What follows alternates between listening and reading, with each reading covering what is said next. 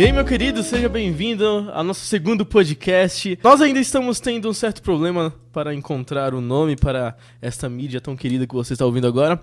Mas no programa de hoje estamos novamente aqui com o nosso querido reverendo Rafael, Serginho e Sérgio Vei. Eu sou o Gabriel, a gente vai estar conduzindo junto aqui esse podcast. Hoje o nosso assunto será sobre cosmovisão e contemporaneidade. Olha só que palavra difícil de falar. Treinei no espelho quatro vezes diariamente até começar esse podcast, porque é difícil de falar. E nós vamos colocar cinco perguntas aqui para serem respondidas. E a primeira que será respondida vai ser com o nosso querido Sérgio Vei. Sérgio Vei, o que, que é cosmovisão e qual definição você pode dar para a gente sobre cosmovisão? Cosmovisão, primeira coisa, né? É, eu lembro quando eu dava as aulas sobre cosmovisão, a parte mais chata era contar, fazer a parte histórica, né? O surgimento da, da, do termo mesmo cosmovisão. A palavra cosmovisão, ela vem, foi usada pela primeira vez no, alem, no alemão, Weltanschauung, né? Okay. É. E não foi usada no. Lota, rapaz, por fora. não foi usada é, originalmente no, é, no, ambiente cristão, tá? E sim no ambiente acadêmico, para mostrar realmente, uh, poucas palavras, o que cosmovisão quer dizer. É uma visão de mundo, tá? Visão de mundo, visão do cosmos, né? do todo. É uma visão holística, abrangente de todas as coisas. Então, essa é a definição básica pela, pela palavra. Cosmovisão é isso, uma visão de mundo. As lentes pelas quais eu enxergo o cosmos, tudo que existe, pessoas, instituições, todas as coisas que existem. Né?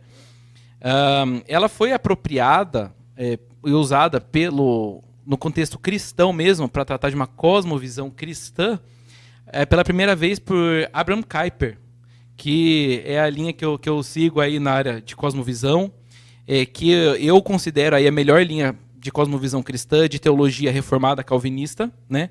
É, é a holandesa, realmente, que para mim quem foi o mais, o mais fiel é, renovador né, do, da, do calvinismo bíblico não foram para mim os puritanos norte-americanos, né? Nem os escoceses, mas sim os holandeses, tá? É, e, e, ele foi a primeira pessoa a usar o termo cosmovisão, né, nesse sentido é, bíblico e cristão, para tratar realmente da forma como nós enxergamos o mundo.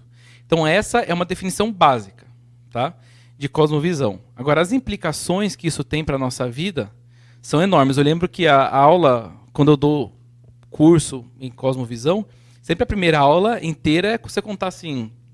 Eu fiz aqui só um breve histórico, mas eu dou um histórico do, do surgimento da, da palavra cosmovisão, como ela foi usada, o que, que ela implica. Tem, tem algum né? termo, o, o, o, o, Serginho, o Sérgio, né? É. que a gente possa usar que, que é análogo, que está próximo disso? De cosmovisão? cosmovisão? Eu uso visão de mundo. A minha visão de mundo é... eu acho que é a, é a mais literal que nós temos. Será que é uma coisa parecida com fé ou não? Também. É, porque aí entra. É, é um elemento de fé. Toda a cosmovisão ela tem um elemento de fé. Sim. Né? E, e aí, vamos ampliar um pouquinho sobre a definição de cosmovisão.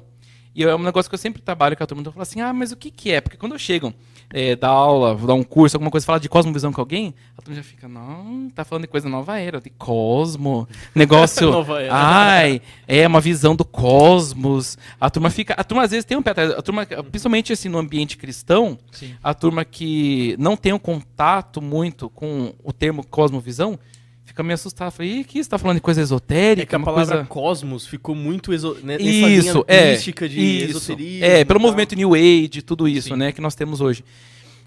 Um, mas é, o, a cosmovisão simplesmente é um, a forma como nós enxergamos o mundo, as coisas ao nosso redor, as lentes que nós usamos para ler tudo ao nosso redor. Né? Seria um termo científico para aquilo que a gente chama de fé dentro do, do Exatamente. Cristão. Né? Exatamente. Então, vamos chamar assim. Ah, na faculdade, em vez de você falar de fé, você fala de cosmovisão. Cosmovisão. Porque a cosmovisão, é, ela, ela é um. Tem o fundamento dela é uma fé. Uhum. É a, são, a, a, a cosmovisão está ligada diretamente às crenças mais básicas e fundamentais que o ser humano tem. Pressupostos. Sempre. Pressupostos, exatamente. Então, que pressupostos são esses? Uhum. Né? Que pressupostos são esses? É, eles são vai variar de acordo também com a região, com a cultura que me cerca, porque eu sou moldado os meus pressupostos, as minhas crenças mais básicas e fundamentais, elas são moldadas pelo ambiente que eu cresci, o que eu, o que eu cresci ouvindo, vendo, praticando, o ambiente econômico, social, cultural, tudo que está ao meu redor forma um pouco da minha cosmovisão, né?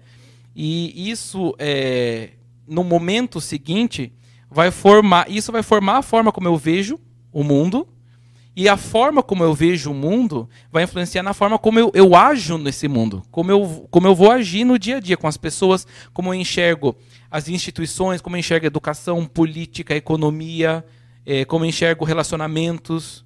Né? Então a cosmovisão é um negócio extremamente profundo. É, não, tem, não é tão difícil quanto parece. Quando a pessoa fala assim, a, a minha opinião sobre isso, o que eu acho sobre isso, geralmente isso está amarrado na cosmovisão, né? Exatamente, porque a opinião da pessoa, ela tá fundamentada na crença básica fundamental que ela tem, os pressupostos E, que aliás, moldam. isso é uma coisa bem presente. Todo mundo fala isso hoje, né? É. Aliás, no Facebook, todo mundo quer dar opinião. É, Minha opinião exato. é essa, eu acho Isso. aquilo. Então, assim, talvez seja uma coisa fundamental. Aliás, sempre foi, mas hoje mais ainda, É. né? Falar No contexto que a isso. gente tá, se você fala algo, você dá uma opinião e fala assim, mas é o que eu penso. É, e é bem espírito, é característico do espírito do nosso tempo. Fala, É o que eu penso, mas o outro vai falar, bom, então tá bom, o problema é seu. Porque nós vivemos num mundo hoje, uma sociedade, a sociedade é extremamente relativista. E isso é um- é uma das grandes marcas, né, é, do a gente fala aí da pós-modernidade, que acho que é o que caracteriza o nosso tempo, que é, é marcado pelo relativismo e pelo pluralismo, né? E o relativismo é exatamente isso. Ah, você tem a sua opinião? Tá bom. Sua opinião, o problema é seu. Cada um tem sua cosmovisão e cada Exatamente. um com ela. E a verdade é que, que todo mundo tem uma cosmovisão. Todo ser humano cresceu num ambiente, ou foi influenciado pelo esse ambiente, ou recebeu valores desde o berço, ou, né, ou seja em casa, seja em escola, tudo moldou, às vezes inconscientemente, porque nem todo, as- geralmente nós não somos conscientes de qual é a nossa visão de mundo, mas E- nós e- temos que Eu uma. te perguntar, Sérgio, você acha que as pessoas têm um senso de, de visão objetiva, que elas pensam que olham para as coisas sem óculos Sim, e, e não percebem que, Não percebem. que a lente que elas usam muda completamente? Exatamente. As pessoas acham que elas não têm uma lente, elas não têm um- algo que orienta elas aqui, que moldou o pensamento e a forma delas serem. Mas, e, e é isso exatamente que eu estou falando. E todo mundo tem uma cosmovisão, porque todo mundo foi influenciado por mil e um fatores. E isso vai implicar na forma da pessoa ver o mundo. A pessoa fala assim: ah, eu vou emitir minha opinião sobre isso, sobre política. Não, tal, tal, tal, tal, tal, Você fala assim, aí a pessoa pensa assim: ah, mas eu não sou, eh, por exemplo, de direita nem de esquerda, não sou não sei o que lá, pessoa né, na área política.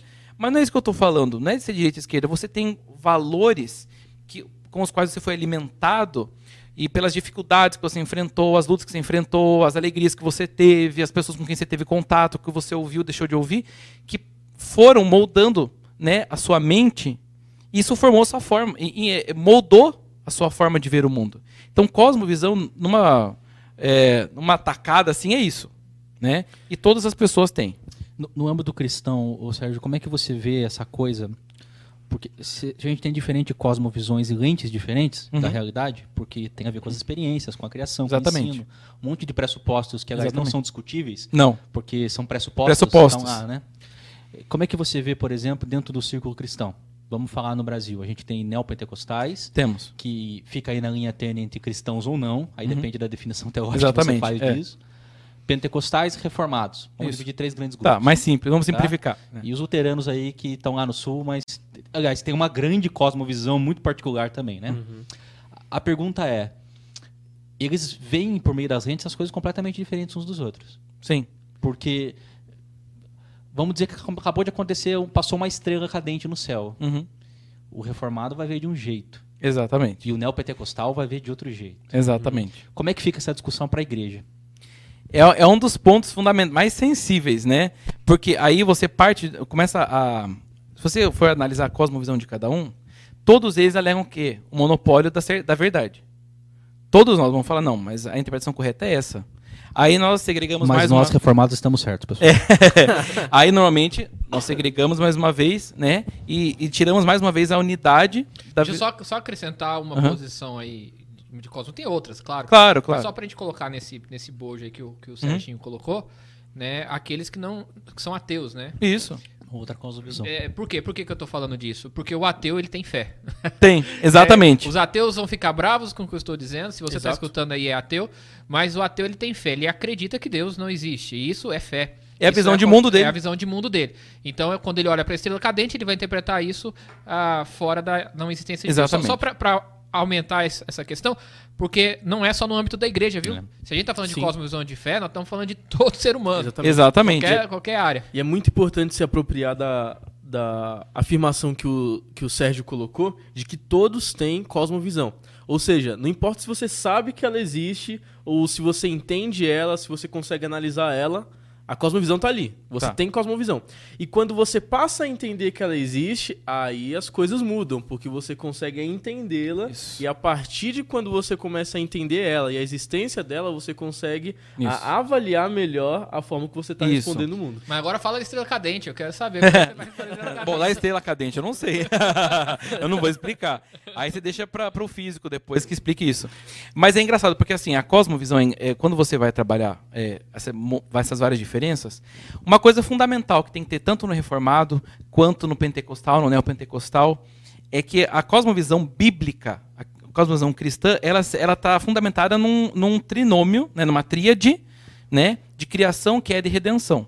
Né? Alguns... Metanarrativa. Isso, é uma narrativa. Então, é, é- não tem como você é, dissociar uma cosmovisão de uma narrativa.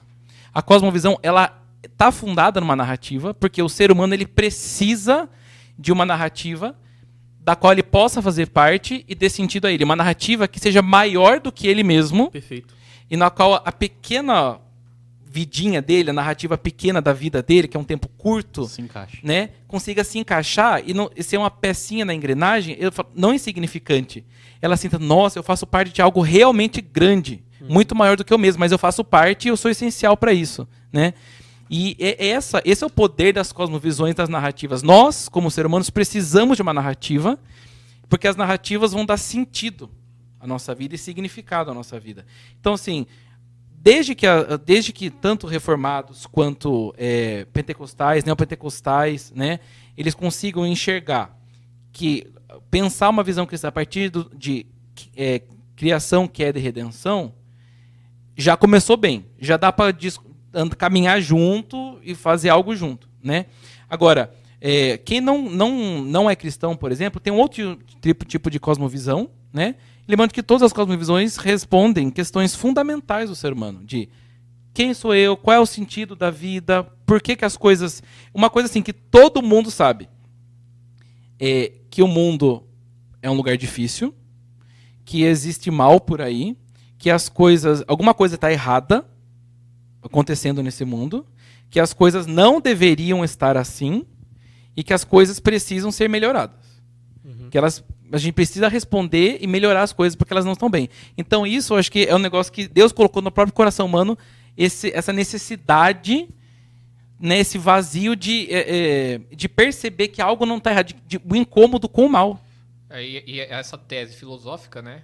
É, é exatamente aquilo que constrói É. a cosmovisão da pessoa. Isso. Alguns vão dizer que, ah, beleza, Deus não existe, mas eu vim de algum lugar. Isso. Eu vim do acaso, É. do encontro de, de, de células e de moléculas e, e que formou células, e isso me formou. E isso formou o mundo em caos, no qual a razão humana tem condições de, de trazer uma, uma condição de vida melhor. Isso. Ou seja, ele falou dos três aspectos de onde eu vim, Isso. é, quem eu sou, ah, quem eu sou né, agora, no meu presente, e para onde eu vou. Exatamente. Então ele trabalha esses três Passado, aspectos. presente e futuro, Passado, sempre, presente e futuro. né? Então o, o aspecto do, do- do tri- trinômio que Isso, você e colocou. os três dão significado. Você Sim. conseguindo responder essas coisas, isso dá um sentido, um significado para sua vida. Ou não. Ou seja, deixa eu te fazer só mais uma provocação. É. Existe uma crise quando a gente fala de cosmovisão em relação à teologia e à igreja, que é aquela que vai dizer, e é a pergunta do ovo e da galinha. Hum. Ah, há quem vai dizer que a cosmovisão influencia a minha leitura bíblica. Hum. O que é verdade, possivelmente, porque eu construo ah, o meu campo simbólico muito antes de eu entender Sim. e interpretar a Bíblia, Isso. desde criança. Mas se a minha cosmovisão influencia a minha leitura bíblica, há quem vai dizer assim, não, a sua cosmovisão tem que partir da Bíblia. Uhum. Como é que eu faço essa dinâmica acontecer? É, o, o elemento fundamental de toda a cosmovisão, a cosmovisão bíblica, realmente, ela tem ainda. É uma, é um, é um cosmovisão, um conjunto de valores que tem ainda um pressuposto. que qual é? É é- é a regeneração, é a ação do Espírito Santo. É ela quem vai dar é, a chave né, para o desenvolvimento de uma boa cosmovisão. Então, assim, sem é, a- uma ação sobrenatural na, na, no- na mente humana, é impossível você desenvolver uma, uma cosmovisão cristã. Então pode dizer que o reformado depende mais do Espírito Santo do que o pentecostal? Quem sabe, né? Exato. Verdade, boa, boa, boa pergunta. Depende mais, né? Se você for É. pensar, a gente, É. sem o Espírito Santo a gente não lê a Bíblia. Exatamente. Exatamente. Exato. É, exatamente. Precisa do da ação do Espírito Santo para isso. Mas assim, é, se eu tenho a minha cosmovisão, eu vou interpretar as escrituras, né? Se a minha cosmovisão está cheia de influências do meio onde eu cresci, eu vou tender a interpretá-las para querer adequar a minha realidade. Uhum. Por isso que eu preciso de alguém também que me instrua corretamente nesse caminho. Né?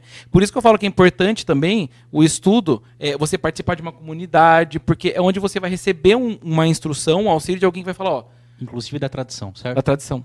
Exatamente. A gente precisa disso, porque senão nós vamos tender a, a interpretar da forma que a gente quer. Ah, mas ou- houve uma transformação do Espírito Santo? Houve, realmente. Mas eu ainda sou um ser humano falho, que às vezes várias coisas que a minha cosmovisão, o Espírito Santo está trabalhando em mim, Deus está trabalhando É minha a gente, vida A ainda. gente tem um entendimento errado na eclesiologia em relação a isso. O que É. que é eclesiologia, para quem está escutando a gente? É o estudo da igreja e o entendimento da igreja. É. Tá? É, aí um pouquinho de teologia É. para a gente entender. A, a, ideia, a ideia pentecostal e até mesmo a ideia batista, né, que vem depois, ou vem antes, melhor dizendo, da pentecostal, é, ela, ela foca muito no indivíduo. Que o Espírito Santo vem regenerar o indivíduo para que o indivíduo encontre a Deus.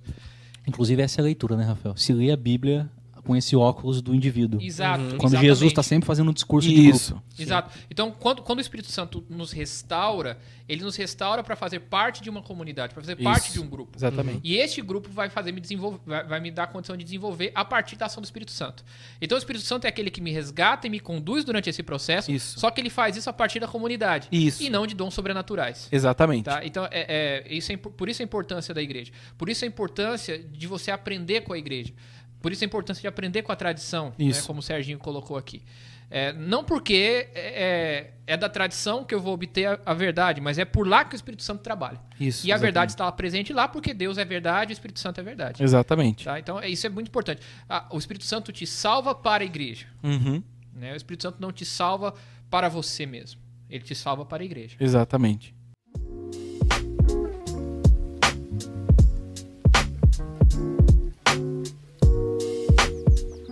A gente estava caminhando para uma definição muito boa desse tripé que você usou para explicar a cosmovisão, que é entre o passado, presente e o futuro.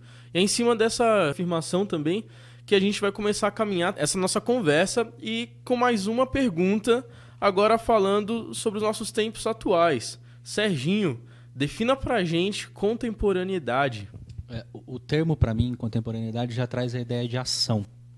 Contemporâneo é aquilo que é do tempo, da época, e contemporaneidade é a ideia de algo que está acontecendo, que tem uma ação no tempo presente. Eu- a- minha concentração principal é o campo da eclesiologia da igreja, em relação à contemporaneidade. E é claro que para isso eu preciso buscar antropólogos, sociólogos, historiadores para a leitura disso, cultural, para me conseguir voltar e compreender o que está acontecendo na igreja, né? É, a gente tem a geração Z e, e ah, por falta de nome, eu acho que o cara que fez a geração Z, acho que ele falou, "Ah, não vai vir outro, não é possível, né? Mas eu, Como eu, tá acabando? eu chamo de geração Z tardia, que é, que é basicamente o meu contato pastoral semanal, de 12 a 17. E existe um rompimento, inclusive de cosmovisão, a gente pode voltar e ir para frente nesse assunto.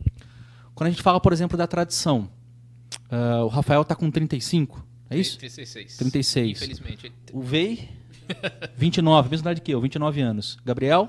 Tô com 19. Nossa, o Gabriel é novo, cara. E tá acabado assim já, coitado. isso Desse que- jeito, É por isso que nessa mesa eu falo que o 36, infelizmente. Eu sou, eu sou idoso aqui. É. Todo podcast que eu tô entrando, eu sou idoso. E, você sabe que uma percepção clara, o, o Sérgio, em relação aos adolescentes que eu trabalho, em todos os adolescentes que eu tenho contato o tempo todo e nas literaturas, sobre a geração Z, e principalmente dessa tardia, é que há um rompimento completo de cosmovisão dos pais para os filhos.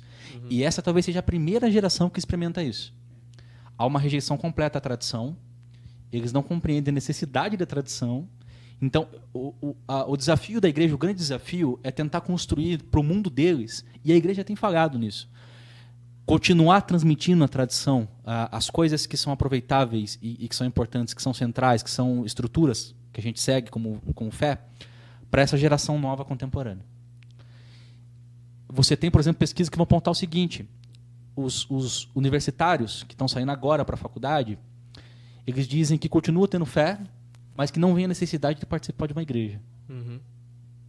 E isso é um rompimento, se você voltar 50 anos, que não entra na cabeça de um cristão. Você que ele dissesse para você assim: "Não, eu acredito em Jesus, eu tenho, eu confesso a fé, só que eu não vou na igreja". Isso era impensável. E hoje para eles isso é a coisa mais natural possível.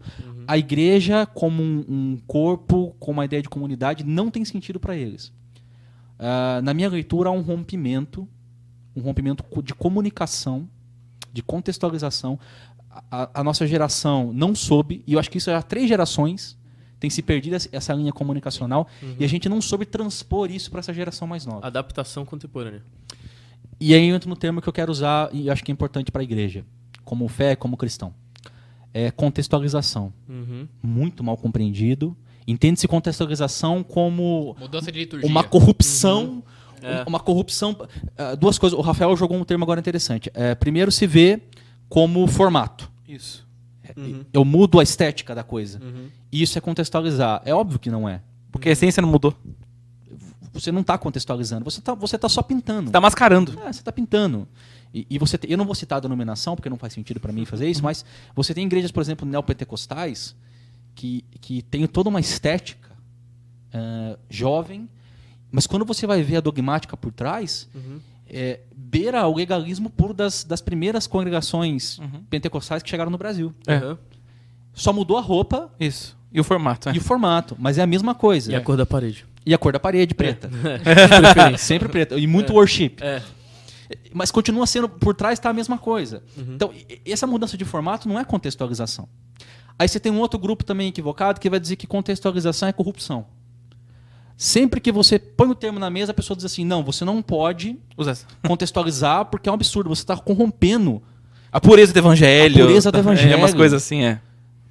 E ela não está entendendo que é uma questão comunicacional. Uhum. É, ou, ou a gente acha que Calvino e Lutero não contextualizaram. Uhum. Foram o que mais fizeram. Foi o que mais fizeram isso. O problema é que a gente bebe da fonte de Calvino e de Lutero achando que dá para usar para hoje. A gente não está no século XVI. Até porque ninguém reforma pra deixar velho, né? Pois é. É. Aquele termo, igreja reformada sempre se reformando, é, se tornou quase que uma mentira. Sim, Um dito, sim. um clichê É. falado Uhum. sem realidade, né? E, e aí, nesse processo comunicacional, você tem o Keller, por exemplo, que vai trabalhar cosmovisão em igreja centrada, que vai trabalhar contextualização para dizer a gente precisa fazer esse movimento. Livro incrível. A gente precisa fazer esse movimento. Se a gente não aprender, primeiro, que existe os meus pressupostos, a minha teologia, e no final o produto disso está misturado. Uhum. E, e se a gente não aprender a contextualizar, a igreja para de continuar. Então, assim, a minha grande missão é tentar fazer o evangelho chegar à mente de jovens adolescentes de 12 a 17 anos. Uhum. Ah, a pesquisa, por exemplo, vai dizer que daqui 10 anos eles vão corresponder a 75% da igreja. Uhum. Pessoal, as pessoas morrem. Exato. Ah, O que, que vai ser da igreja se a gente não aprender a trabalhar e contextualizar a tradição para esses que estão chegando? Sim. O, o que, que vai se tornar? Outra igreja vai ser sempre, sempre foi. Uhum. A, a igreja do VEI não é a igreja do pai do Não, VEI. não é. A igreja do Gabriel não vai ser a mesa do nosso Senhor aqui na mesa, mas o Rafael. Você tá querendo me deixar fora da arte? Porém, é, o mínimo, uma linha coerente de fé precisa existir lá, né? Com pessoal? certeza. Como é que a gente faz isso? Essa é a discussão. Eu, eu, não, eu não tenho ouvido as vozes dos dogmáticos que põem a teologia sistemática num pedestal, a confissão do Westminster assim, no altar e ajoelham-se. Uhum. E também estou evitando as vozes daqueles que querem romper com tudo que existe O oposto. em relação à fé e dizer, não, vamos chutar o balde, fazer tudo novo. Uhum. Não, ah, tem um, um- um teólogo e filósofo russo, que é o Nikolai Berdyaev, leitura importante, que vai dizer assim, que o tradicionalismo é a fé morta dos que vivem e a tradição é a fé viva dos que já morreram. Ó. Então, a gente está dando a fé viva dos que já morreram. Uhum. Ah, eu acho que, por exemplo, o seu pai fez isso muito bem. Você fez isso pela metade. É. E os nossos adolescentes estão fazendo isso com porcentagem de 2%. Estão Uhum. começando. E está indo muito mal. Sim. O, o grande objetivo, acho que, da igreja, se pensar para os próximos 10 anos, é como ela consegue chegar no coração de maneira contemporânea para adolescentes e conseguir transmitir essa mesma mensagem cristã para que eles, primeiro, construam a cosmovisão deles e não adianta tentar fazer como fez antes. É, se você tentar pôr dogmática na cabeça deles, não vai entrar. Eles não são essa geração. Eles são a geração do diálogo, eles são a geração da conversa, da mesa, da troca de informação. Eles são a geração da seleção de informação. Uhum. É, eles vêm domingo aqui, por exemplo, na igreja, ou qualquer comunidade, e eles têm toda a possibilidade de tapar o ouvido. Porque eles estão acostumados a clicar onde eles querem. Sim. Por isso, se não se tornar um conteúdo que eles desejam, Uhum. eles nunca vão ouvir. É. Acho que o grande exercício da contemporaneidade para a igreja é aprender a continuar essa mensagem. Uhum. Muito bom. É, entrando nessa questão de contemporaneidade, é muito interessante a gente entender que ela sempre vai ser contemporânea. Ou seja, a nossa contemporaneidade hoje é uma coisa, mas a contemporaneidade daqui 10 anos vai continuar sendo. Ela sempre acompanha o tempo Exatamente, presente. exatamente. Mas Então- eu acho que. É, pode falar. Pode falar. É Uma coisa que acho que marca também, assim, a nossa contemporaneidade é a, uma a gente chama também uma cosmovisão que a gente chama do o pós-modernismo, né? O que, que na verdade o que foi? Teve seu benefício? Teve. O quê? Rompeu com aquela ideia modernista que era o quê? Modernismo era a fé plena No homem, na no homem e na ciência que o homem conseguiria resolver através dos esforços dele eh, todas as mazelas, as dificuldades, os problemas da humanidade. Uhum. O que aconteceu? Veio a Primeira e Segunda Guerra Mundial e derrubou tudo isso. Falou, não, a gente não conseguiu, a gente falhou miseravelmente. Aí chega o quê? O movimento pós-Segunda Guerra, aí você vê Baby criação das Nações Unidas, mas ainda assim, a ideia do homem é que vamos nos unir, mas pra gente tentar. Mas assim, o homem deixou. deixou eu vejo hoje. Hoje, a humanidade deixou de pôr a fé dela tanto na ciência, né? Por exemplo, que tinha coisa. O normal de um século atrás, e hoje o homem é, ele está buscando sentido, significado. É algo que, por exemplo, a ciência não consegue responder. É interessante, buscando sentido e significado, mas é um sentido e significado que não pode ser absoluto. Não pode. Então, é, isso, isso é um problema, porque ah, o significado perde a ideia ah, do que. Do, do seu, do seu- da sua própria palavra. Isso. né? E aí eu tô entrando na filosofia, é bem pesado isso. Mas a, a- ideia de significado se perde, porque agora cada um tem o seu significado. Exatamente. Cada um tem a sua, a sua visão de mundo e você multiplica e deixa isso plural de tal, a tal forma que você perde exatamente a ideia Isso. de significado. Isso. E por isso esse vazio, essa loucura que é hoje. Cada um tentando fazer ou, ou satisfazer esse vazio. Tudo é ou tudo não é. Ao mesmo tempo, né? Tudo é e tudo não é. Então, assim. tá é engra- papo de maluco já. Não, é verdade, porque assim, a ideia é, é porque assim, é, a visão hoje de mundo que predomina na nossa sociedade ocidental, principalmente, do século XXI, né? É, ela é relativista e pluralista. Quer dizer o quê?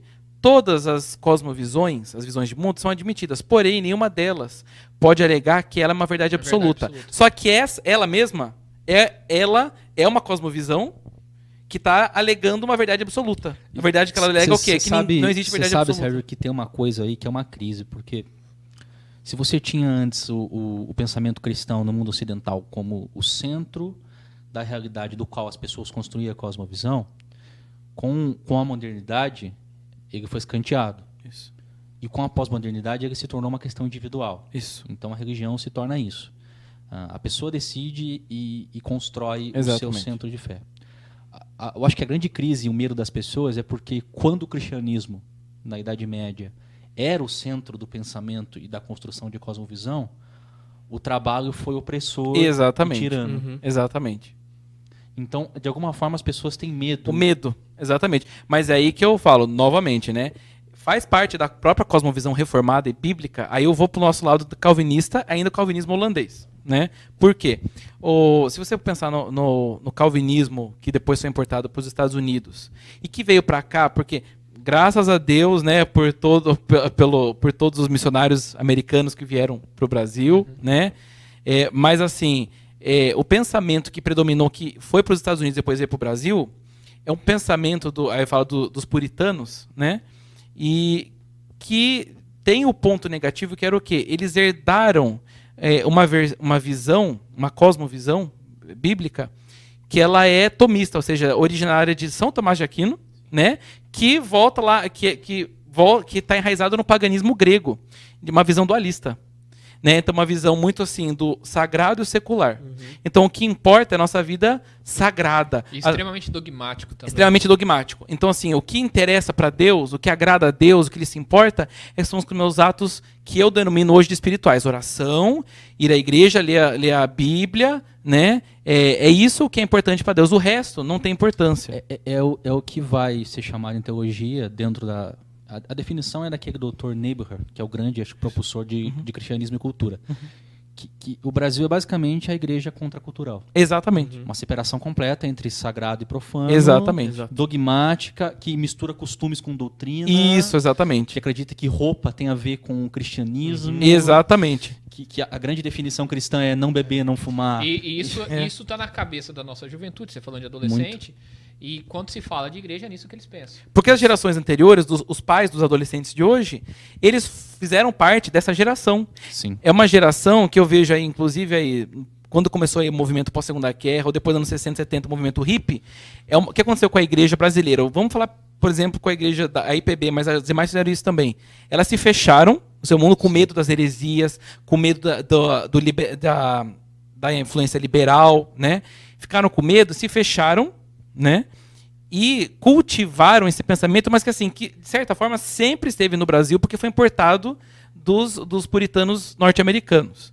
Hoje eu tenho visto uma mudança muito grande nos últimos anos, porque muitos é, pastores, muitos teólogos, e eu gosto muito, por exemplo, do Guilherme de Carvalho, ele é um teólogo, teólogo público. Eu acho que isso falta no Brasil, teologia, teologia pública, pública, um pouco, é, para você mostrar, porque isso é um resgate do que? Quem que é, resgatou atualizou, contextualizou, por exemplo, a, o pensamento reformado de Calvino. Foi Abraham Kuyper na Holanda, dois, três séculos depois, né? E nós estamos, estamos hoje bem mais perto de Kuyper do que de Calvino. Com certeza. Né? E Kuyper realmente resgatou falando, não, não, não, Jesus Cristo é Senhor sobre tudo. Então eu gosto de uma, de uma, de uma das citações né, que sempre faço dele, que ele fala, Jesus diz que é, não há um centímetro do universo sobre o qual ele não, não, não declare, é meu. É, uhum. É, não existe uma área da existência que não seja. É, e, e, aí vão, vão, vão, dar crédito a quem deve dar crédito, né? Você falando aí, e aí aproveitando um pouquinho da história, é, quem vai trazer isso para o Brasil, de certa forma, e vai desamericanizar, vamos chamar assim, a nossa teologia, é um holandês também, né? Que foi diretor do seminário ah, é. presbiteriano do Norte. É, Franz Schalkwijk, se eu falei certo o nome dele. É. Francisco, a gente para Francisco Leonardo. Francisco Leonardo, Francis Leonardo Schalkwijk.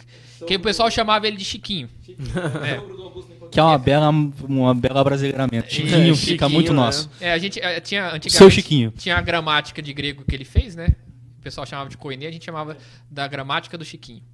E, assim, e ele foi professor do meu pai, meu pai também é pastor e foi professor, né, também do Augusto Nicodemos, Ronaldo Lidório, né, e de grandes outros, Paulo Anglada, outros grandes pastores que influenciaram a teologia hoje no Brasil. São é quem está influenciando a teologia hoje no Brasil, inclusive Guilherme de Carvalho.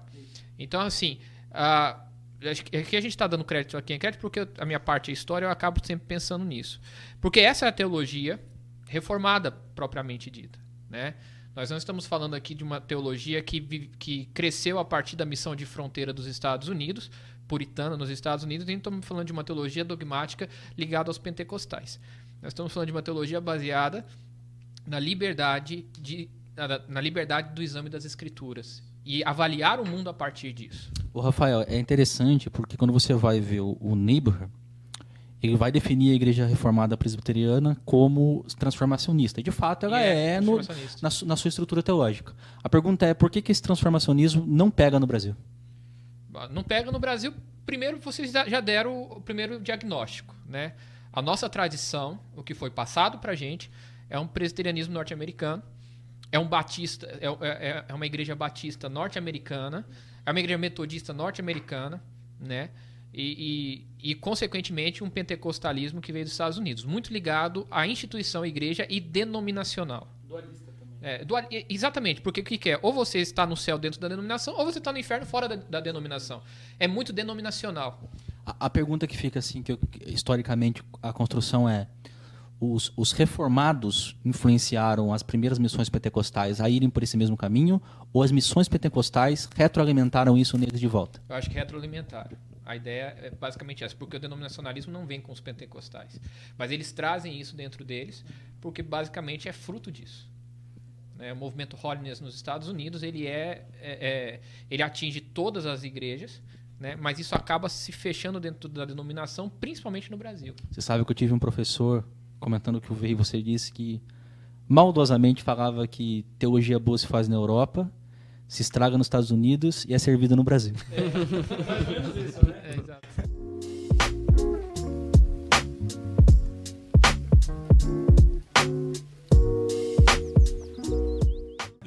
Entendendo essa influência que o passado exerce sobre nós, é, é com certeza muito difícil a gente falar sobre Cosmovisão sem falar como que estava antes, para entender como que a gente está hoje, também colocando sobre o assunto de contemporaneidade. Reverendo, como que a gente pode entender o passado e a influência que ele exerce sobre a gente e me dá alguns exemplos dessa resposta que a gente está tendo ao passado? Ou reação ao passado. Isso. Né? É, Eu acho que talvez a gente pode dar mais reação do que resposta hoje. Aham. Bom, é, a conversa está em alto nível. Né? Dá até medo de falar aqui. É, e graças a Deus por isso a gente tem que aprender mesmo. É, bom, a, a- a gente falou aqui de tradição, da importância disso. Né? Então, quando a gente fala de passado, basicamente nós estamos falando dessa comunicação da vida, como você falou do Evangelho da, da- da Igreja Viva, acho que foi você, Sérgio, que falou, ah, dessa tradição que é passada, dessa vida que é passada para a gente hoje. né? assim, eu, eu posso usar um pouco do meu exemplo aqui para tentar responder isso, para tentar ser prático e achar uma boa resposta para você. né? Eu, Deus me colocou numa igreja que tem 130 anos de idade, né? E eu tive o desafio de pastorear duas gerações completamente diferentes aqui, ah, no qual uma e havia uma separação muito grande entre elas. A chave para tentar encontrar ali essa ligação é exatamente entender o processo de reforma ou de novidade dessa igreja lá atrás. E para isso eu precisei entrar na história. Eu precisei entrar no passado. Se há alguma coisa dogmática hoje, tradicional, chamada tradicional hoje, ela foi construída lá atrás como reforma. Né? E, e- e se é novidade lá atrás, os princípios e pressupostos são os mesmos. Eu preciso resgatar esses princípios e pressupostos e traditar isso, comunicar isso. É, eu, eu não posso ah, entender o passado com saudosismo, tentando fazer da igreja uma máquina do tempo, no qual eu entro nela, volto lá atrás e chego no cristianismo perfeito, porque não era perfeito. Tinha muitos erros, muitas coisas precisavam ser consertadas, mas havia o espírito de pioneirismo e o espírito de levar o evangelho e de crescimento. Esse espírito que eu tenho que resgatar. Mas, infelizmente, esse espírito é o primeiro que se perde durante o tempo. É a primeira coisa que vai se perdendo. O que fica são os ritos. E acreditamos que os ritos comunicam e não comunicam. Uhum. O que comunica é a palavra. O que comunica é o conceito. Tá? É a cosmovisão.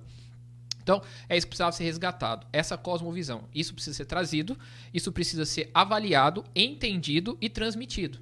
E aí é a importância de você entender o que é contemporâneo para transmitir isso daí. Só que eu não consigo fazer isso rompendo com o passado. Uhum. Porque se eu rompo isso, rompo com o passado, eu perdi o canal de comunicação. Uhum. Por mais que haja problemas, vamos falar, vamos usar o ditado que o Serginho colocou, né?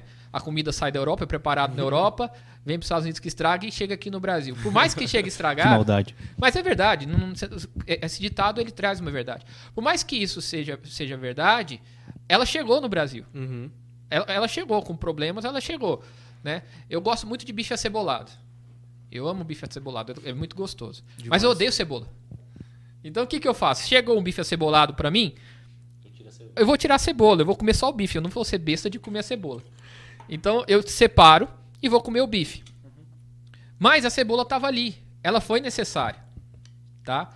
Eu não sei se vocês entenderam a analogia, mas basicamente a- o, o tradicionalismo norte-americano, o destino manifesto, a ideia de que os Estados Unidos é o povo escolhido por Deus e que as tradições dele- deles deveriam ser mantidas, veio na bagagem, trouxe, é, trouxe na bagagem um verdadeiro evangelho.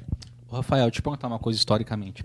Tem, tem uma coisa que me irrita muito nesse processo, que é os mais velhos, aqueles que já estão com uma idade onde a sabedoria devia ser um fator, acharem que a obrigação de, de entender a tradição e, e de buscar isso e de se manter nisso é dos jovens.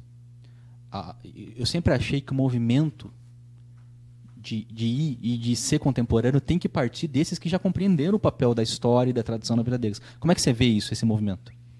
Olha, as duas cobranças eu acho prejudiciais. Tá? Qu- Quais são as duas cobranças? A primeira cobrança do, do mais velho, cobrar do jovem o entendimento da tradição. Eu acho isso pesado. Mas também cobrar do jovem a, a reforma do mais velho também é exigir demais. Eu acho que é o que precisa ver aí é exatamente o espírito cristão de achar o equilíbrio dentro disso. O jovem tem que ouvir o mais velho e o mais velho tem que entender o mais jovem. E é esse equilíbrio que é complicado de achar, porque cada um tem a sua posição por conta dessa geração. E nos últimos anos, isso por conta das suas gerações, falar direitinho aqui no microfone. E nos últimos anos, o que a gente tem visto é cada vez mais, e isso por uma, uma conversa de, de pó- pós-modernista e de e, e- mesmo diabólica mesmo de, de separar as gerações nos últimos anos as gerações se tornaram inimigas. E a gente tem duas igrejas em uma, né? Sempre. sempre. Sim. sempre. Sempre você vai ter eh, duas igrejas gerações separadas. Você falou da Z. Aí você pega a Y a Y já é inimiga da Z. A, a- da Y para qualquer é outra X tem a X também né? Então você cada geração uma inimiga da outra e, e- e isso, isso é uma coisa que não pode acontecer. Elas têm que se unir, achar o meio termo daquela contemporaneidade e acabar com o abismo de gerações. Uhum.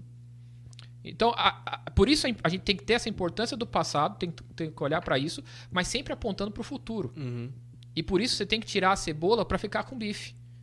Senão, a- você vai ter um problema sério, porque os mais antigos vão querer os hinos, os mais novos vão querer os corinhos da década de 80, e os mais novos ainda vão querer o worship. É uma salada que é complicado você salvar alguém daí. E aí você vai brigar por quê? Toca Por um hino worship. Toca um hino worship, beleza. Ou, como eu já vi na internet, havia um, um homenzinho torto com o pad ligado e a guitarrinha no shimmer. É, mas isso não vai resolver o problema de conceito. Sim, é só formato de novo. É Exato. formato de novo. Estética. A gente voltou de novo ao problema. Sim. O que a gente precisa entender é que nós temos um papel a cumprir. É, nós temos que chegar a algum lugar.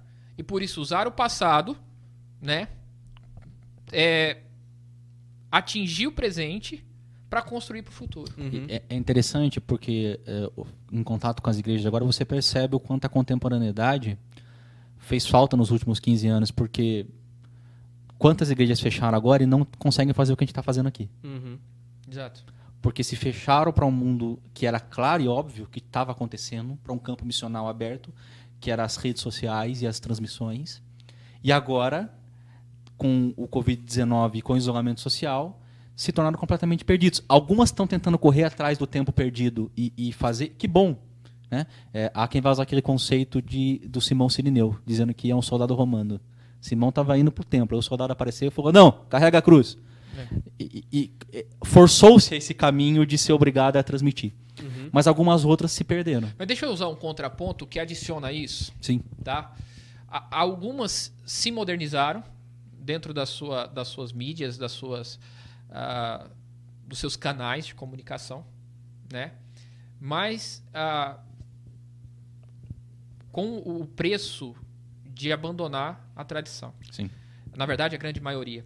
Então nós temos muito conteúdo, ah, muita produção de mídia, de comunicação, mas sem conteúdo nenhum. Então, o que eu enxergo ainda é um abismo de geração. Eu ainda não consigo ver um equilíbrio, talvez com algumas exceções. Por quê?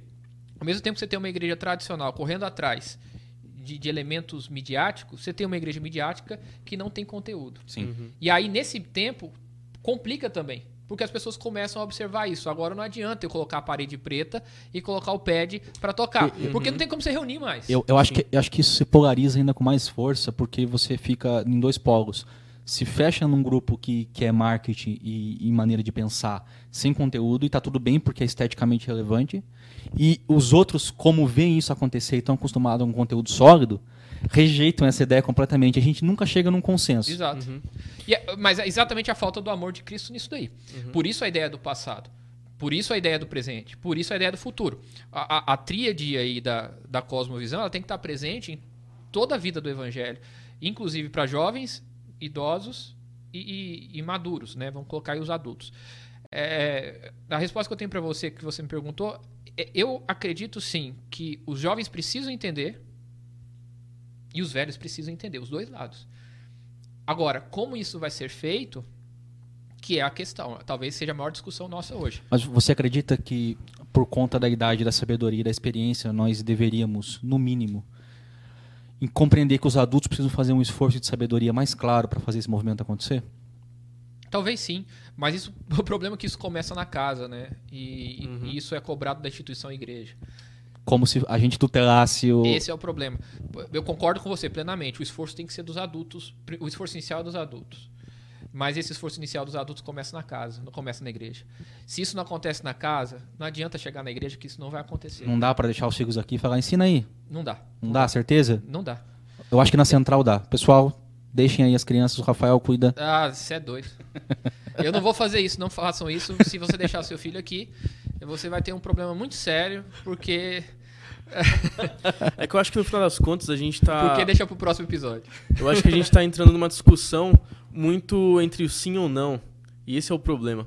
Porque o sim e o não são opostos. Mas o que deve ser discutido deve ser estética e essência.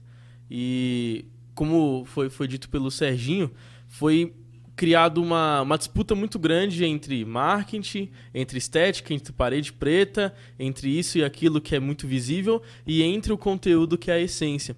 E acaba separando duas coisas que não podem ser separadas. E visto... vocês, viram que a nossa discussão voltou a girar em torno do culto? Sim. Enquanto a gente de deveria estar pensando ah, fora disso. Uhum. Por que, que a gente está de novo girando em torno do culto? É a ideia norte-americana. Sim de que, Acabei de falar isso pra ele. a, a gente começou é falando de cosmovisão, a gente acabou, acabou, orbitando de novo no assunto que de igreja, estratégia e culto. É. Né? Sim. Que é a base missionária norte-americana. É. Que é basicamente a nossa cosmovisão. É. Exato. Mais ou menos. De mundo. É. Então a gente precisa voltar, e aí, de novo, vamos pensar o calvinismo, e no nosso caso, o canal que nós temos, o calvinismo holandês, de fazer uma teologia pública. De entender que os nossos filhos precisam mudar para mudar a escola de entender que nossos filhos precisam mudar para mudar é, é, a faculdade que eles vão estudar, para mudar o país que eles vivem. Isso. Até porque até um tempo atrás, o que a gente discutia era assim, nossa, a gente via que é um, um, o ponto decisivo da turma, se elas iam é, ficar na fé, um teste de, de, de fogo mesmo, assim, era a universidade. Hoje não é mais. De quando eu entrei na faculdade, 10 anos atrás, 8, 10 anos, 9 anos atrás, era a ideia, é, era assim, prova de fogo, o, o filho ia pra faculdade, saía de casa, pai com a mãe já, ai meu Deus. Né, já ficava nervoso ver como que o filho. E realmente, faculdade é assim. Se você teve uma, uma, fé, uma, uma, uma boa. um bom investimento, você tem uma fé sólida, você chega na faculdade, você está bem preparado, ali a sua fé ela se solidifica mais ainda. Né? Se não, ali é onde vem e vê que, na verdade, a sua fé era um castelinho de cartas, e, entendeu? Eu digo mais, né, Sérgio? Você obviamente pode, principalmente dependendo do é. curso, é. quando você empurra um jovem para a universidade, empurra não, ele tem que ir, né? É. Mas quando vai, ele pode se sentir completamente devastado. Exatamente. E, e pode até em momentos abandonar a, a, o convívio da igreja. Sem dúvida. Mas se a cosmovisão dele for por 20 anos, 15 anos construída de maneira sólida, a, a, gente tende a compreender que uma hora ele vai ajustar esse ponteiro Não, outra vez. ele vai chegar. Se ela foi bem, bem trabalhada nesses 10, 15, 20 anos, a hora que chega na faculdade, ele vai ver aquilo ali com um gosto de desafio e falar, ah. Deixa eu responder o porquê não né? pode deixar as crianças aqui. Ah. Porque se. tô incomodado com isso. Deixar as crianças aqui na, na, igreja, eu vou transformar eles em pequenos soldados de Cristo. É. Tá? Uhum. Eles vão se tornar militares e nós vamos conquistar o mundo. É. Tá de Jesus. Exatamente. E eu, eu, prefiro que você, pai, tá? É. Você transforme o seu filho no soldadinho isso. e não eu. Exatamente. Tá Até porque entra nesse ponto que eu falei da faculdade que acontecia? Você ficar delegando papel para igreja para igreja, o tempo que uma criança ou adolescente vai ter, sei lá, com os colegas, com os amigos da igreja, com um, discipulador e tal, ele é curto. A maior parte do tempo ele está sendo ingerindo coisa nociva para ele. É, e a gente vê o fracasso geracional nesse processo, Sérgio, Exatamente. com as para-eclesiásticas. Isso. Que nasceram é, primeiro de uma visão de, de tutelação e de babá. É. Sim. Uhum. E, e segundo, na inabilidade dos mais velhos de transmitir essa fé, É. cria-se ah, um monte de movimentos no Brasil. É, Agora sim. as para-eclesiásticas meio que morreram, não estão mais em, em voga, mas nasceram de outras formas dentro das É. comunidades, né? Mas é, é o fracasso de não É. conseguir Eu, transmitir. eu, eu vi uma, eu, eu vi uma definição muito legal que a- as entidades para-eclesiásticas, né, e aí temos várias que a gente pode citar, ABU, Jocum e tal, e tem várias. É, na- nada com nenhuma em específico, né, só para citar aqui. É, elas são muletas né, para uma igreja doente. É isso. Uhum. né? Então, pra, se a nossa igreja se torna saudável, elas não são necessárias. É. Porque a igreja é a agência de ação do mundo. Sim. Você não precisa de uma agência para ligar a igreja com o mundo. Se você precisa de alguma coisa que liga o mundo com a igreja, a igreja já não está fazendo o papel dela de ligar Cristo com o mundo. E eu acho, inclusive, o, o Rafael, dentro dessa, disso que a gente está conversando e criticando, que a para-eclesiástica, de alguma forma, tem a ver com a visão de consumo. Porque ela se torna um produto para uma geração que quer consumir o que ela tem de bom e focal. E não consegue se adaptar à realidade da igreja e perceber que eles vão ter que encarar a força de ser os novos líderes. Então, esse é um movimento muito difícil de fazer com os adolescentes. O que não deveria ser numa igreja presbiteriana, por exemplo, que tem uma compreensão de fazer parte de um grande núcleo, de uma única, um único presbitério que são divididos em várias igrejas. Mas na própria igreja local você tem dificuldade hoje de fazer eles compreenderem que a igreja é eles. Que, que- que eles são parte disso, que eles vão ter que tocar o barco para É frente. por isso que eu falei que eu vou transformar Eles em soldadinhos. consomem, eles consomem é, material. porque Consumo. Eles são geração do É marketing. uma, é, uma, é uma geração que a sociedade quer, não. É uma geração de consumo. Geração de Você consumo. consome até isso. Até isso é consumo. Entendeu? Não é serviço, não é ir pra batalha. Então, mas que eu falei, por isso que quando você solidifica Programações, isso. programações. Isso, Exato. é. Exato. E você, se você É solidifica por isso que o isso. coronavírus é uma oportunidade para repensar isso. Exatamente. Eu, inclusive, falei isso à minha igreja. Tá na hora da gente pensar que, que culto deixou de ser vir para cá, É. pro, pro templo, né? Deixou de ser vir para a igreja. E graças a Deus que esse, esse conceito chegou. Porque nós estamos há muito tempo trabalhando É. isso. E como eu disse, nós tivemos, e eu falei um pouco fora da, da, da minha parte, na parte de vocês, isso no Brasil chega, né, graças a Deus, com a vis- essa visão holandesa que, que, que apareceu aí para Do Chiquinho? do Chiquinho. É. Exatamente. Foi, o- foi, foi a porta de entrada para isso. Tá? Não estou dizendo que ali há. Toda a fonte está ali. Só, Não. só contei a história de como isso chegou no país. E hoje nós temos uma grande oportunidade de mudar isso. É. Mas honra quem merece. Chicão, por favor. tá? É. Não, é. Ah, então vamos continuar aqui seguindo. Eu acho que está sendo muito produtivo a gente falar sobre isso. A gente entende como o passado eh, tem um poder muito forte para determinar como que a gente vai reagir a ele. E sim, é, não, é, não é responder ao passado, é reagir a ele, porque a gente Reagir. não tem opção, né? Exato. Porque como é que eu vou comunicar? Uma resposta é, in- indica diálogo, né? Sim. Então eu tenho que reagir a ele. Como eu vou reagir? Rejeitando, Uhum. abraçando, né? Ou a- a- aprendendo com ele. Uhum. E aí eu diria, a melhor coisa é aprender. Uhum. aprender. Eu não tenho como abraçar o passado porque eu não vou voltar e vou morrer de saudosismo. Eu não posso rejeitar porque eu não, tenho, eu não, eu não sou um ponto do acaso. Eu tive uma história que me construiu daqui. Eu tenho que aprender com ele e aplicar no futuro, Uhum. separando a cebola do bife, né, e podendo levar isso para frente. Ah, por isso somos tradicionais. Não somos tradicionais por causa da forma do nosso culto e nem devemos ser, até porque não dá para ficar cantando o hino do século XIX. Agora uma pergunta que A vai. gente herda o que é bom, o que é fundamental. A gente não pode perder a essência. Exato. Né? E a- só da influência que eu tava falando, olha que engraçado, da, da- dessa cosmovisão do, do, do puritanismo norte-americano. Olha como isso influenciou, por exemplo, eh, a letra dos hinos do século XVIII, XIX, começo do século XX. Por exemplo, fala-se muito de algo que nem é muito eh, próprio da nossa eh, doutrina reformada calvinista, por exemplo, que é, é- é- se fala muito nos hinos assim, ah, um dia eu vou para o céu, é, é o foco no céu, no céu, no céu, isso.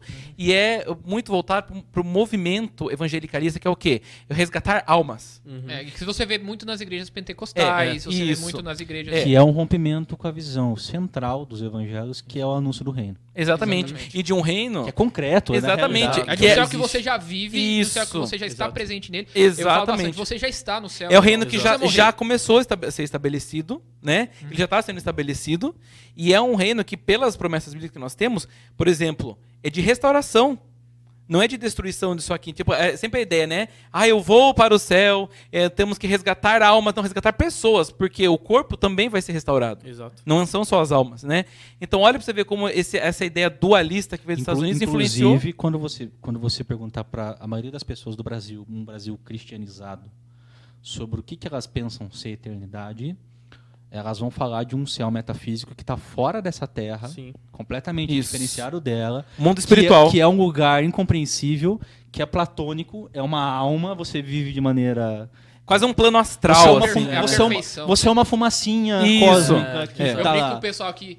Gente, ninguém vai morrer ficar de fraldinha tocando lira lá no céu. É. Não, é. Eu, Até porque ia ser bem é ridículo. bem né? interessante que. Eu uma- de fraldinha fica uma Nossa, maravilha. dar certo. Não, é, mas o que, o que provoca muito essa questão, eu gosto muito, muito, muito, muito do Tim Keller. Inclusive, porque a- quem, quem foi a fonte da qual o Tim Keller bebeu? Foi C.S. Lewis, foi Abraham Kuyper, né? Então ele bebeu do melhor. Hoje eu acredito que é um dos melhores, é, as pessoas que melhor consegue tratar isso de maneira direta e incisiva, né? E ele vai direto nesse ponto, por exemplo, tem um livro que eu gosto muito dele, que é Como Integrar Fé e Trabalho. Sim. Né? Eu amo. Cosmovisão. E, e é muito legal, porque a visão que nós temos de trabalho, por exemplo, hoje, isso é entrando em cosmovisão, porque, queira ou não, cosmovisão influencia a forma como nós vemos, inclusive, tudo que a gente faz, ordinário, dia a dia. Sim. Por que, que eu estudo, por que eu trabalho e tal. Então mostra assim que o nosso trabalho, a gente costuma ver o trabalho como uma maldição, mas nós vemos que a- o trabalho não é uma maldição. O, o homem já tinha que, que trabalhar muito antes da queda, né? O trabalho é algo bom, o próprio Deus trabalhou, né?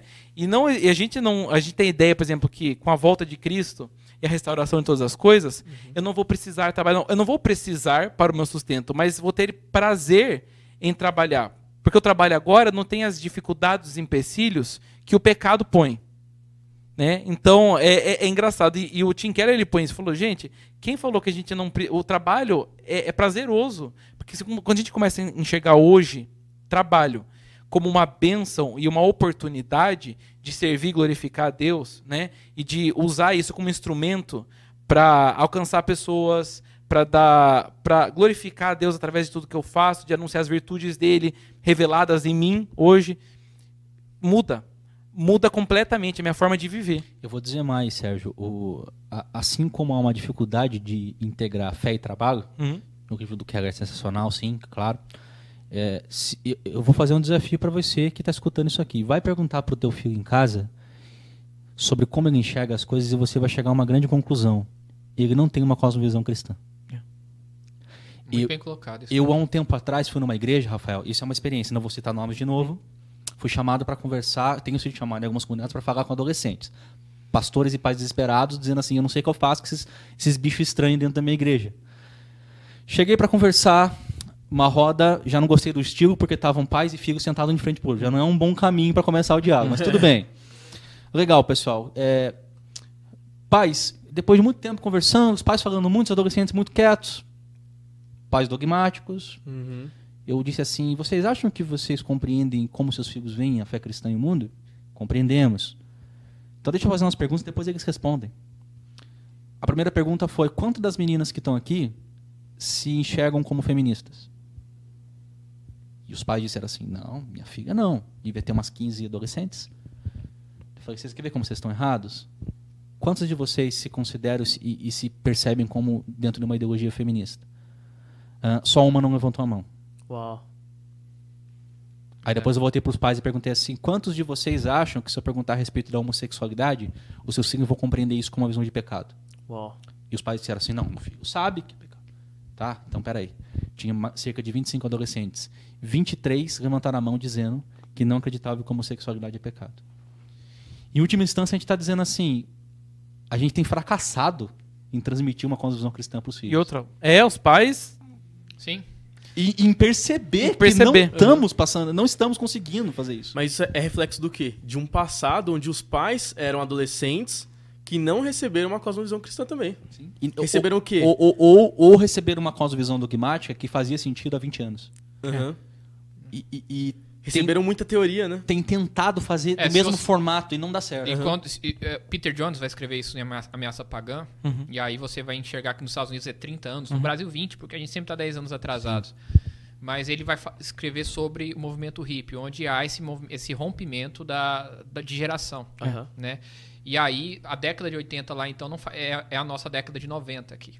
Uhum. A- Os pais deixaram de ser pais na década de 80 nos Estados Unidos, aqui no Brasil, década de 90, né? E aí pra frente. E aí, esses pais agora entendem os filhos institucionalizados ou na escola ou na igreja. Uhum. Então, deixo meu filho na igreja, ele vai aprender a minha cosmovisão. Delegação, é. É, ou deixo meu filho na escola, ele vai aprender a ciência.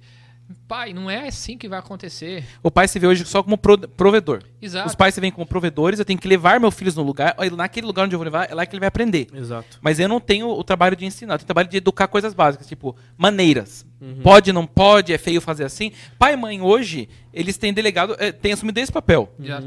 Ele não tem discipulado E, os é- e essa forma de pensar é a forma que está dentro da igreja, tá? É, é muito fácil você- a instituição trabalhar dessa forma, entender que culto- os ritos aqui estão sendo mantidos. É. O importante são os ritos, não são, não Uhum, são os princípios. Então você mantém os ritos, isso é muito simples você fazer, né? E por outro lado, a- a- você tem uma escola que traz a educação de cosmovisão. É. Então o pai confia que a igreja vai ensinar isso, mas a igreja vai ensinar rito, que não vai fazer sentido para o filho depois, e na escola ele vai aprender a sua fé. Então, se as, as meninas têm a visão feminista e a visão de gênero, de- de- da ideologia de gênero muito bem construída na cabeça deles, os meninos e meninas, É porque esses que falam souberam como passar essa realidade para eles, que a gente não tem Exatamente. conseguido. é, onde, Exatamente. é o que a escola tem feito hoje, é o que a Exatamente. TV tem feito hoje, é o que a mídia tem feito hoje. Nós estamos calados, e aí eu vou lembrar aqui, o meu papel como, como historiador, né? O pastor Erasmo Braga escreve um livro em 1930 dizendo que a igreja brasileira, e aí no caso ele fala de todo o protestantismo brasileiro, abandonou a educação do país, porque até aquele momento eram, eram os protestantes que davam educação para o povo, né? Educação era só para elite, então quem dava educação para o povo eram os protestantes. Deixou na mão do Estado. Ele, a, a igreja ah, deixou a educação para entregar na mão de um Estado iluminista, Isso. Uhum. iluminista francês ainda, É. que é ateu. Então, é, nós fizemos isso. Nós abandonamos a educação dos nossos filhos e entregamos para o Estado. E ele dizia: nós precisamos resgatar isso. Isso em 1930, gente. E eu vou dizer mais para vocês um desafio aqui.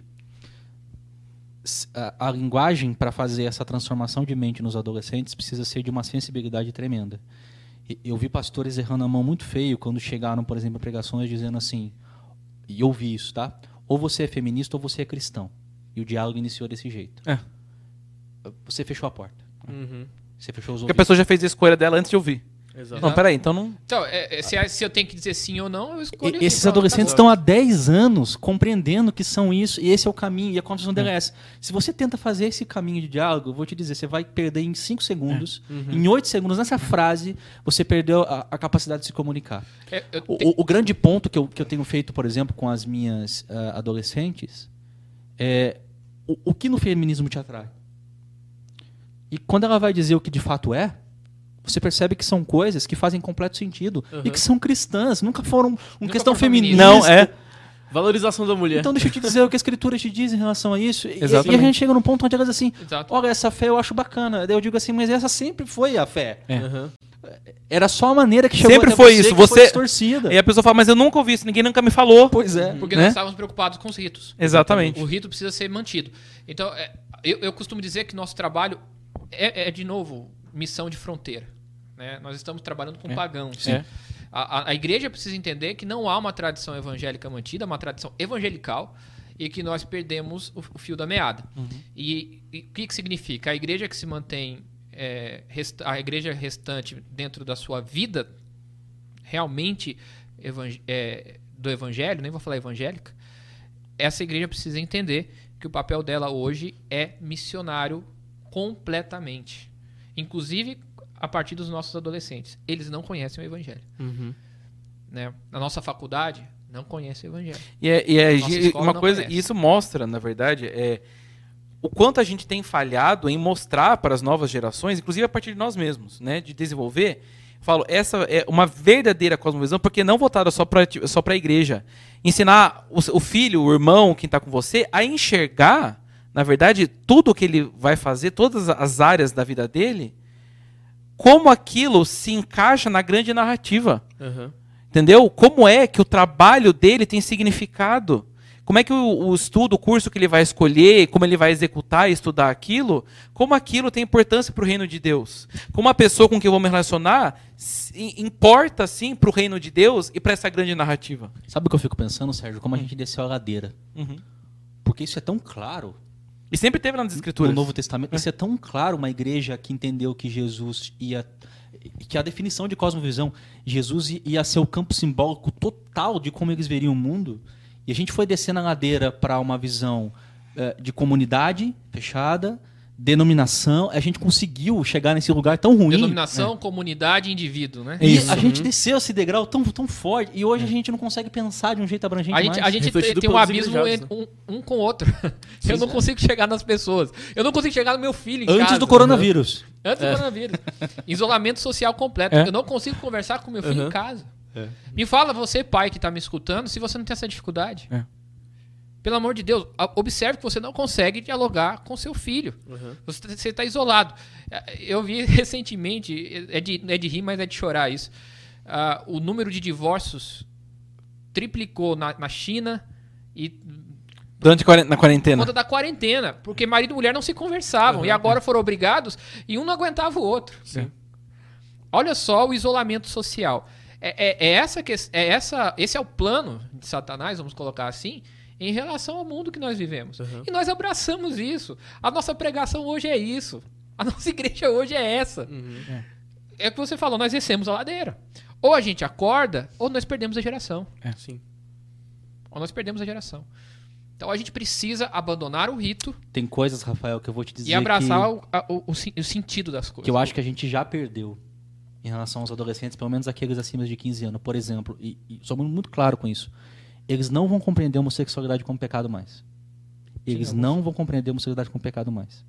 E- Essa é uma coisa que está sendo martelada há 20 anos, um movimento que vem da nor- norte-americano de um certo liberalismo, e, e eles não entendem. O, o- o grande movimento que eu tenho tentado fazer com eles é, primeiro, reafirmar isso como igreja. Eu, eu, eu entendo por que eles pensam assim, da onde vem essa fonte, e, e tendo a minha necessidade de se manter firme em relação à posição que a igreja tem e, e que compreende da escritura isso. Mas, ao mesmo tempo, eu tento empurrar eles para uma visão de acolhimento cristão. E, e o louco dessa história é que eles têm uma visão de como a igreja vê a homossexualidade que não é da igreja. Exatamente. É uma versão distorcida. Quando você pergunta para eles por que, que você tem tanto problema com a visão da homossexualidade da igreja, ah, porque vocês odeiam. Porque vocês. Calma, gente. Oprimem. Você tá vendo ah, o pastor SM. Não é? Não vou falar o nome aqui? É. Não, não são as suas igrejas locais. A, a gente sempre afirmou pecado, mas a gente sempre teve aberto para receber essas pessoas. A a gente compreende a fonte de toda a distorção humana como fruto do mesmo pecado. Não, não há essa, essa. Só que na cabeça deles, quem formou esse, esse cristianismo na cabeça deles, olha que loucura isso. Os nossos adolescentes dentro das nossas igrejas têm uma construção cristã que veio da televisão neopentecostal mais do que das nossas igrejas. E mais do que dos próprios lares. Isso não é uma maluquice? É, mas é, é a po- oposição, né? Você tem a oposição do radicalismo de um lado e o radicalismo do outro. Cara, o maior desafio nosso é que nós estamos no meio disso. Uhum. Eu lembro tá de, na problema. faculdade, olha que engraçado, porque aí essa galerinha vai pra escola e tá na escola ou depois quando vai pra faculdade, eu cheguei a ter professor minha no ensino médio falar assim, vocês têm que vocês não podem ser medíocres igual seus pais, que pensam assim, assim, assim. Então a pessoa fala assim: "Nossa, mas eu não quero ser medíocre, eu não sou medíocre. Quem falou que eu sou medíocre?" Né? Então, não, porque seus pais pensam assim, então eles são medíocres. Então você não pode ser, não, mas eu não vou ser então. Vou provar que eu não sou, que eu não sou medíocre. Então começa. Ca- o- é, Catizando nossas, isso, nossas- ele se sente desafiado, então ele- o adolescente ele quer mesmo ele se sente desafiado, não, mas eu não sou, né? É porque o adolescente tá tão acostumado em receber conteúdo e quando É. chega na hora dele expor o conteúdo, expor o que ele sabe, expor Ele o não que ele sabe. recebe, ele não sabe nada. Não sabe, por quê? Aí chega o momento da crise. Porque nós não preparamos as gerações para responder, para ser desafiado e ter a fé desafiada. Para ter a, a- pra mostrar, porque ele não consegue desenvolver uma visão é, global, holística das coisas. Ele, ele é cheio de pequenos pode, não pode, assim, assim, e, e instruções. Quando você fala alguma coisa que vai contra ou foge daquela caixinha, ele fala, ah, não sei. Porque antes ainda tinha uma geração brigadeiro, né? Que ainda tinha Sim. que juntar o, o leite condensado com Todd ainda tinha que dar um trabalhinho Isso. ainda. É. Mas hoje é o Nutella mesmo. É. Que abre o pote e come brigadeiro pronto, né? Isso. Então tá acostumado em, em realmente ter. Ótima metáfora. É, obrigado. Pensei agora. Adorei.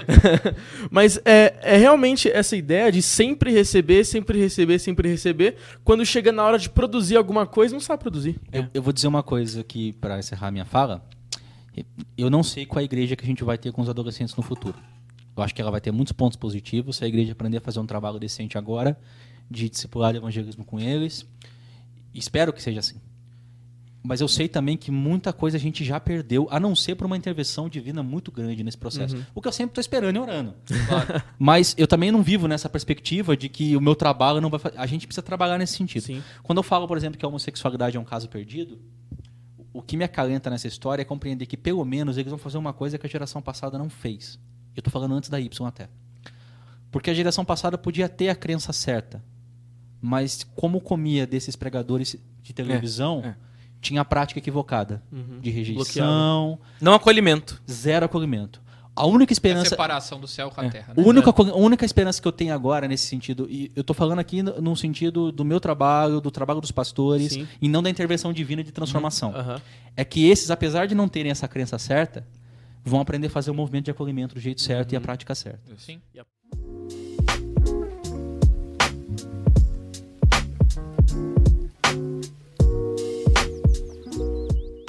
A última pergunta seria o que, que a gente pode esperar para o nosso futuro, né? Ah, eu creio que a gente já conversou muito bem sobre isso, como que a gente pode esperar, é, com, a defini- com definições muito boas também de como está a situação hoje com os nossos adolescentes, que são realmente o nosso futuro, ah, entendendo que eles realmente precisam dar uma acordada para a vida e criar suas próprias convicções a partir de uma essência que não pode ser rejeitada, que é a Bíblia.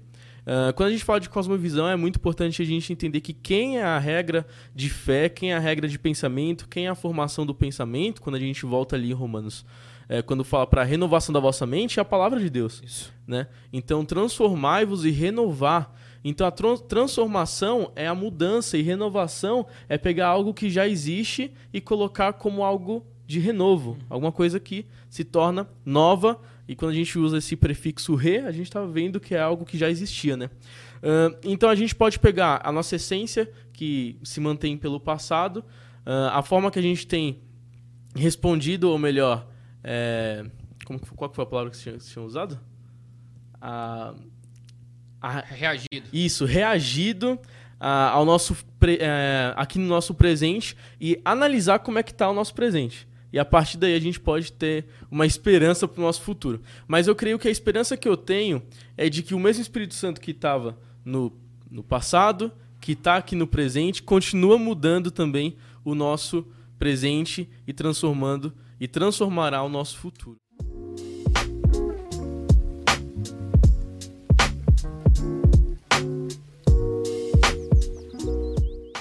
Colocações finais, Heavy. Bom, é, para finalizar então, eu gostaria de que a gente entendesse a partir da o nosso assunto era cosmovisão e a gente ah, acabou trabalhando bem a questão do futuro, né? Então, há uma aplicação para isso.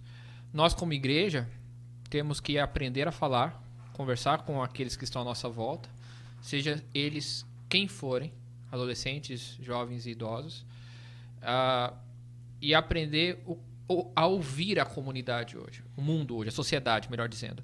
Aprender a ouvir a sociedade. Por quê? Se a gente não aprender a ouvir, nós não vamos encontrá-los. Muitas vezes estamos cegos, ah, fixados na nossa história, porque isso nos dá segurança. Né? E eu estou falando uma igreja de uma forma geral. Mas a gente tem que abandonar esse conforto, abandonar essa situação de, de, de, de segurança e ir para o campo de batalha. E isso significa ouvir o que eles têm para dizer, estar pronto para levar as pedradas, estar pronto para levar as pancadas que vão ser naturais disso, né? Para ter condições de falar com eles. Alguns eh, eh, vão chamar isso, né? De se encarnar como Cristo se encarnou. Uhum. A gente precisa descer do céu, que foi pregado pra gente, e vir para a terra. Muito bom. E, e para isso a gente tem que abrir mão de algumas coisas que nós achamos essenciais. E não são. E não são. Essenciais são essas vidas e elas precisam ouvir do evangelho. Então, que a gente aprenda a fazer isso e principalmente dentro de casa. Principalmente dentro de casa. Pais, cuidem dos seus filhos. Desçam do céu e abracem eles. Ouçam para poder falar. Tá? Ouçam para poder falar. É a geração que a gente tem que ter a tem que ter urgência na reforma de trato, na, na, na mudança de tratados. Tá? Então eu acho que, que é muito importante isso e para isso precisa haver uma mudança de cosmovisão. Eles não estão lutando pela salvação das almas deles. A responsabilidade é sua. Como pai, é sua como pastor, é sua como parte da igreja. Tá? Então que a gente aprenda isso e saia do conforto do céu. Serginho, palavras finais? Eu, falando em futuro, eu espero uma igreja nova. Eu, eu, eu não, como eu disse para vocês, eu não sei exatamente o que essa igreja vai ser. Eu só tenho, a partir das leituras pessoais dos adolescentes, a partir da literatura da geração Z, essa geração Z tardia, eu só tenho relâmpagos, luzes pequenas do que eu acho que vai ser o futuro. Mas eu, como eu acredito que essa igreja é de Cristo, não nossa, eu acredito que isso possa ser um bom resultado. Mas uma coisa não tenho dúvida, vai ser uma igreja muito diferente do que a gente está enxergando e vivendo agora. Sim. Eu espero que os pais e os mais velhos aprendam a não ter ressentimentos com esse processo natural de transformação, porque a igreja está sempre se transformando mesmo. Que eles consigam passar o bastão, porque essa igreja diferente pode ser uma igreja diferente com o evangelho sólido, ou pode vir a ser uma igreja diferente com o evangelho distorcido. É, a responsabilidade é nossa de fazer isso acontecer. Muito bom. Sérgio, vem. É, não sei, a, a curto prazo, eu quero ver primeiro, eu não faço ideia do, do que vai ser nesse período pós-quarentena. Né? O que eu espero que seja, é que seja um momento de reaproximação de famílias, de pais e filhos. Que os pais, nesse momento em que a igreja não pode estar tão presente na vida dos filhos, que eles realmente assumam o papel deles de discipuladores. De ser os, serem os pastores, né, os sacerdotes do seu lar, de pastorear seu filho, aproveitar que está junto com o filho e tentar descobrir o que que meu filho pensa, qual é a visão de mundo dele, qual é a cosmovisão dele. Porque muitos pais, que nem falou, não faz nem ideia da cosmovisão que os filhos têm. Às vezes, porque não passa nem tempo com o filho, não conversa com o filho sobre esses assuntos, entendeu? Delegou por muito tempo a igreja, a escola tal. A cosmovisão do filho foi moldada. Uhum. Então, assim, momentos. É, eu espero, espero ter agora, curto prazo, né? Agora, momento pós-pandemia, é, que tenha havido alguma melhor nesse sentido, né? Ou uma, um despertamento, pelo menos. Ou os pais vão falar, nossa, quanto tempo eu não, eu não passei com os meus filhos, que momento bom que foi passar com a minha família. E não sair de, da pandemia divorciando, Sim. né? Falando, não, não suporto ficar na minha casa, na minha família, né? E eu acho que é importante a gente começar a desenvolver realmente essa é, lembrar a, a importância que tem de nós ajudarmos as nossas gerações, e não digo só as adolescentes, as pessoas da nossa idade ou até mais velhas, que não tiveram a chance de desenvolver uma visão cristã de mundo, uma cosmovisão, a enxergar o mundo a partir de criação que é de redenção. Ou seja, por quê? Enxergar o que está errado com o mundo, porque a resposta está aqui nas Escrituras. Entender que todas as coisas convergem em Cristo, que Ele é o centro, Ele é a chave da história. Uhum. Entender por, por que está aumentando o número de suicídios nos últimos anos. Porque as pessoas não conseguem é, se, se, enxergar, se inserir na grande narrativa. Ou seja, a vida não tem sentido, porque não, não tem uma narrativa da qual eu consiga fazer parte. A gente responder, aprender a responder as perguntas que, as pessoas, que a sociedade está fazendo. Porque às vezes a gente vive, é, a gente tem tantos anos de tradição é, cristã, de conhecimento das escrituras, de vida pessoal com Cristo, né? E a gente busca muito assim, às vezes, ah, né, se incentiva muito a busca da santidade. Gente, a santidade é um processo que já está sendo acontecendo desde que a gente tem o um encontro com Cristo, né? Que está aperfeiçoando. O que a gente tem que buscar é responder agora, a partir né, de tudo que a gente tem, as perguntas que as pessoas estão fazendo. Porque às vezes a gente tem tanta bagagem, mas responde coisas que as pessoas não estão perguntando. Que a sociedade não está perguntando. Então, identificar o que a sociedade está perguntando, quais são as questões que são cruciais hoje né, na nossa sociedade e, e responder. Resposta nós temos, elas estão nas Escrituras. Cristo Jesus é a resposta final de todas as coisas. Mas como isso vai fazer sentido para a vida dessas pessoas, a gente tem que saber né, como fazer isso e tem que fazer, tem que ir, ir para frente e adiante. Eu acho que isso vai ser um, uns primeiros passos importantes para a gente ver alguma mudança nos próximos 5, 10, 15 anos. Bom, as minhas palavras finais vai direto pra você que tem abaixo de 25 anos. Creio que ninguém aqui tem, além Não. de eu, além de mim, né? E por isso eu creio que tenho até propriedade pra falar com Tá você. achando. O É, quê? tá contando vantagem aqui. Mas eu acho que justamente eu tenho até propriedade pra falar com- você que tem entre 25 a. ou melhor, até entre 15 a 25 anos. Meu querido, é, as pessoas mais velhas vão morrer, é, isso é fato, é a ordem natural das coisas, você vai ficar. Ah, e a decisão que tem que ser tomada é se você vai continuar sendo quem você é hoje, um consumidor, ou se você vai ser alguém que vai transformar, alguém que vai ser um agente ativo não apenas esse passivo que você é hoje. Então eu creio que essa decisão tem que ser tomada primeiramente com você. E se você quer ver uma transformação de mundo, se você quer ver o um mundo melhor, que é o que qualquer um quer ver, você precisa mudar para que a cosmovisão mude. A cosmovisão significa pessoas que pensam e enxergam o mundo. Se não existe pessoa, não existe cosmovisão. Então entenda que você é o agente, você é quem deve mudar.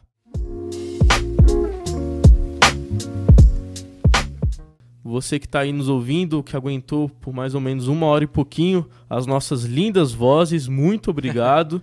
Foi um prazer estar aqui com você. Você que está assistindo também, está vendo nossas caras muito feias aqui também. Muito obrigado. Compartilhe, é, comente se ficou alguma dúvida. Esteja conosco nos acompanhando e até a próxima. Manda um tchau aí, gente. Tchau. Tchau, tchau, pessoal. Tchau, pessoal.